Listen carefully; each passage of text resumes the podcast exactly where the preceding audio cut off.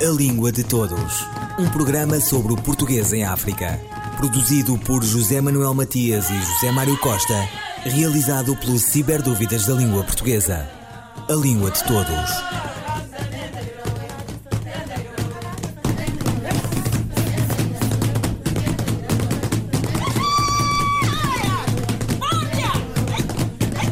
Março está a ser o pior dos meses para Moçambique, com as províncias de Sofala e de Manica, no centro do país, a viverem a destruição apocalíptica provocada pelo ciclone Idai, que estendeu a sua fúria ao Malawi e ao Zimbábue. A cidade da Beira, capital de Sofala e segunda urbe moçambicana, está destroçada. Pelo que pode parecer uma bizarria falar de escrita, do seu processo de ensino tema de conversa de Língua de Todos com a professora Emília Marrengula. Mas esse programa é sobre a língua comum e escrever, a par da imensa tarefa de cuidar dos vivos, é e será também uma forma de resistir à maldição dos elementos, de narrar e compreender as causas do que está a acontecer. Língua de Todos conversa, pois, com a professora Marrengula, da Universidade Eduardo Mondlane, sobre o processo de ensino da escrita, da construção do parágrafo à produção do texto no ensino superior em Moçambique. Na verdade, este estudo enquadra-se na linha de estudos internacionais que têm vindo a detectar um número significativo de estudantes que hum, no ensino superior revela dificuldades na, na leitura e na escrita de gêneros acadêmicos, tais como monografias, teses, dissertações, por aí, por aí fora. Então, no caso de Moçambique em particular, sendo um país essencialmente uh, marcado pela diversidade linguística em, em que coabitam várias uh, línguas, coabitam mais especificamente as línguas nativas de origem banto, faladas pela maioria da população e outras estrangeiras, como é o caso de português, cujo estatuto é língua oficial. Estudos como o Dinhongo, Gonçalves, Siopa e tantos, e tantos outros, não é? Uh, evidenciaram estas dificuldades nos nossos estudantes, também estudantes uh, universitários moçambicanos, as quais, na minha opinião, são próprias da dinâmica de uma língua viva num contexto multilingüe como Moçambique, conforme uh, acabei de referir. Ora, como deve saber, uma vez que, que, que estes, na sua maioria, têm as suas línguas maternas para a comunicação diária e o português, na, uh, e o português como uma língua de aprendizagem uh, obrigatória, não é? eles encaram uma situação dicotômica no uso das línguas e essa dicotomia acaba influenciando sobremaneira a área de ensino, dadas as fragilidades no domínio do conhecimento linguístico que emergem dessa sobreposição das línguas. Então, neste estudo, eu encontrei respostas, encontrei respostas que partiram da necessidade que as instituições de ensino uh, superior uh, uh, tiveram de intervir didaticamente para fazer face a este cenário.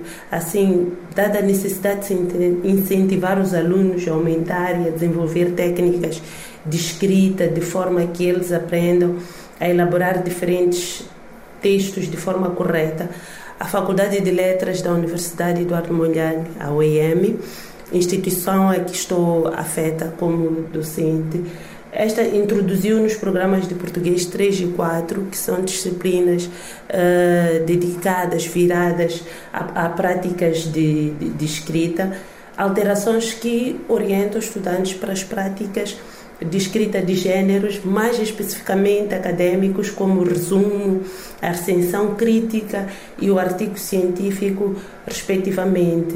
Portanto, na minha prática docente com estes estudantes, constatei a partir das suas produções escritas eh, uma, digamos, falta de consciência de paragrafação enquanto momentos de enquanto momentos de desenvolvimento do texto, pelo que selecionei a recensão crítica para, de um modo geral, analisar a construção do parágrafo pelos estudantes. E porquê que, porquê que, de onde é que vem esse problema? Provavelmente advenha da sobreposição do uso dicotômico das línguas, não é? Esse, na verdade, é um problema não só de Moçambique ou de África, é um problema generalizado. Conforme disse inicialmente, este estudo enquadra-se na linha de pesquisas que têm vindo a detectar problemas na escrita e na leitura de, de, de, de, textos acadêmicos. Então, é, é, na minha opinião, advém da falta de domínio da própria língua e não só, não só. Mas isso significa que um, o ensino ainda não está uh, preparado, ou seja, o ensino, uh, o, o percurso académico dos estudantes que fazem até chegar à universidade é insuficiente? Na minha opinião, no contexto moçambicano em particular, desde o ensino básico, que é do primeiro ao sétimo ano, ao, ao secundário, do oitavo ao décimo segundo. É suposto aceitar que a escola não toma como princípio orientador ajudar o aluno a organizar textualmente o seu pensamento de modo a servir o propósito comunicativo do gênero que lhe é solicitado produzir. Daí que será também suposto prever a falta de conhecimento formal dos gêneros por parte dos alunos cujos textos apresentam uma deficiente estruturação e periodicidade internas. Quais são, foram as maiores dificuldades uh, que encontrou com os alunos? Com base numa amostra de 60 recensões críticas produzidas por estudantes de segundo ano dos cursos de licenciatura em Linguística e em, Literatura da Universidade Eduardo Mondlane, Faculdade de Letras e Ciências Sociais, é? uh, fiz uma análise sintático-semântica dos parágrafos e relacionei-os com o gênero textual recensão crítica, que foi o gênero que eu selecionei para uh, o estudo. E constatei que, ao construírem os parágrafos, a maioria dos estudantes não obedece, sobretudo, ao princípio de, de, de, unidade do texto, fato que se reflete na produção e compreensão do texto global. É? O parágrafo tem, uh, tem elementos ou também designados princípios que o compõem. Estamos a falar da unidade, estamos a falar da coerência, estamos a falar também da consistência. Para além destes, temos ainda a concisão e, por fim, a ênfase. São os princípios básicos que devemos uh, seguir quando produzimos um parágrafo. Então, o que acontece foi que os estudantes não obedeceram, sobretudo, o princípio da, da, da, da, da unidade do texto. Professora Emília Marrengula, da Universidade Eduardo Mondlane de Maputo, sobre o processo de ensino da escrita, da construção do parágrafo à produção do texto no ensino superior em Moçambique.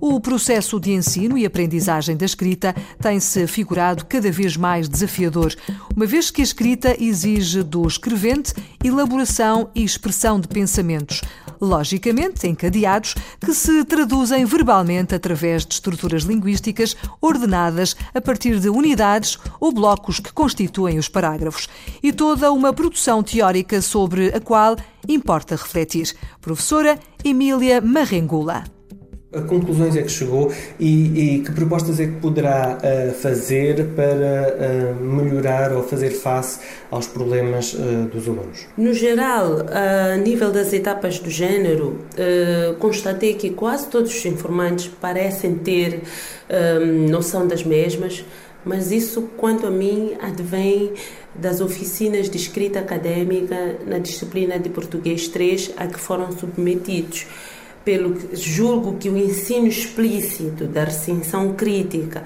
com base nos pressupostos didáticos da pedagogia baseada no gênero, pode gerar resultados positivos, pois, conforme acabei, acabamos de ver, uh, proporciona o conhecimento da sua configuração. Todos os estudantes tinham noção e conseguiram concretizar todas as etapas do gênero, mas aí está, não conseguiram cumprir o propósito sociocomunicativo deste.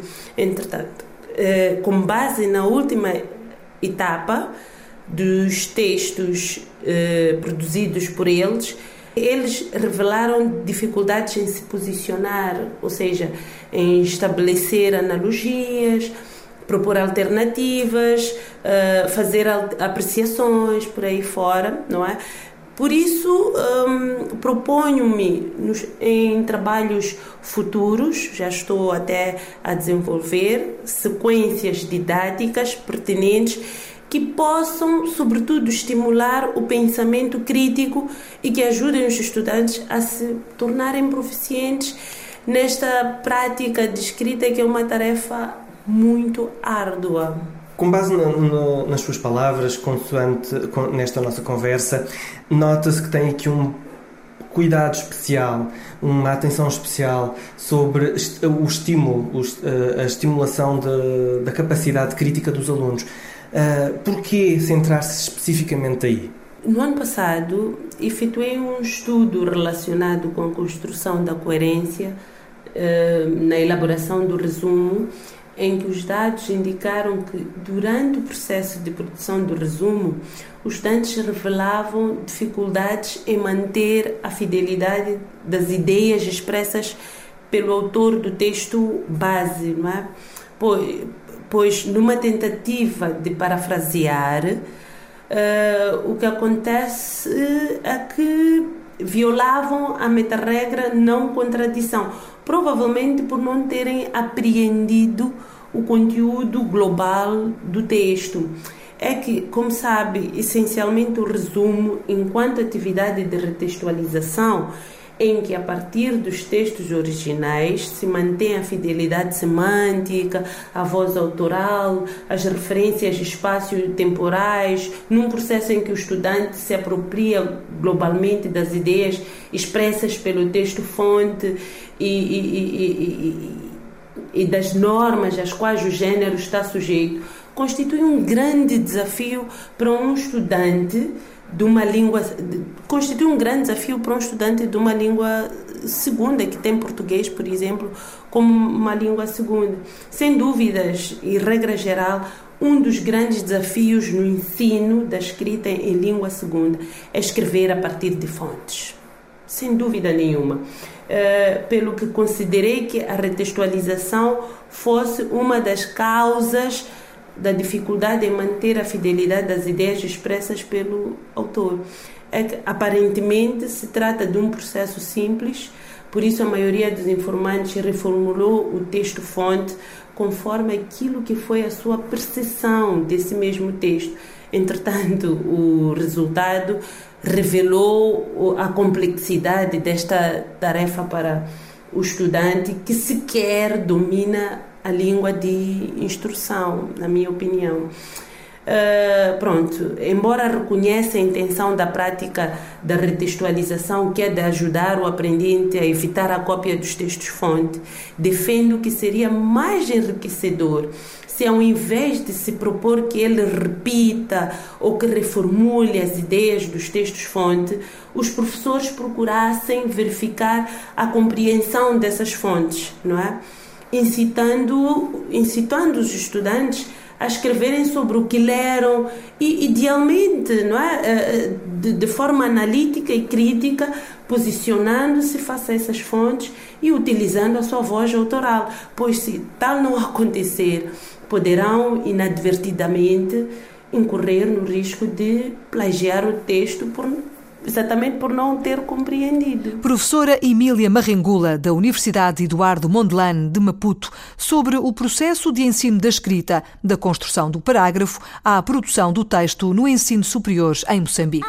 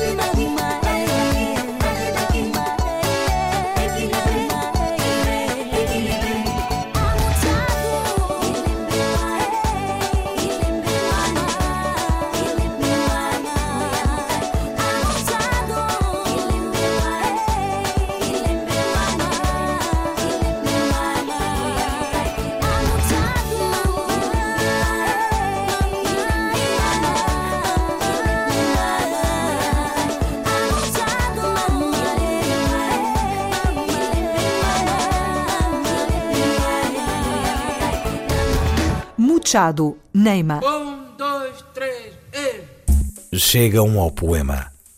Pelas primeiras horas da manhã, como a pulsação dos pescadores no alto mar. As palavras chegam de braços caídos, não as precede fragor algum. Será da urgência com que foram concebidas? Isones como se quisessem acabar-se, mergulham de cabeça desnuda sobre o oleoso pedaço de papel acastanhado, olorando a amendoim torrado, talvez jogado ao chão por uma menina, menina de sorriso alegre, dessas que a miúde chega tarde à poesia. Mbate Pedro, do livro Debaixo do Silêncio que Arde. Natural de Maputo, onde nasceu em 1978, médico, poeta e editor, Mbate Pedro pertence a uma geração de novos valores na poesia e na prosa que se vêm afirmando e renovando o panorama literário moçambicano o autor de Vácuos, de Os Crimes Montanhosos, em parceria com António Cabrita, de Minarete de Medos e outros poemas, é um dos nomes mais representativos de uma geração que vem mudando a referencialidade identitária de um cânon que é reinventado na mais ampla abertura, ligando o lugar à poesia do mundo.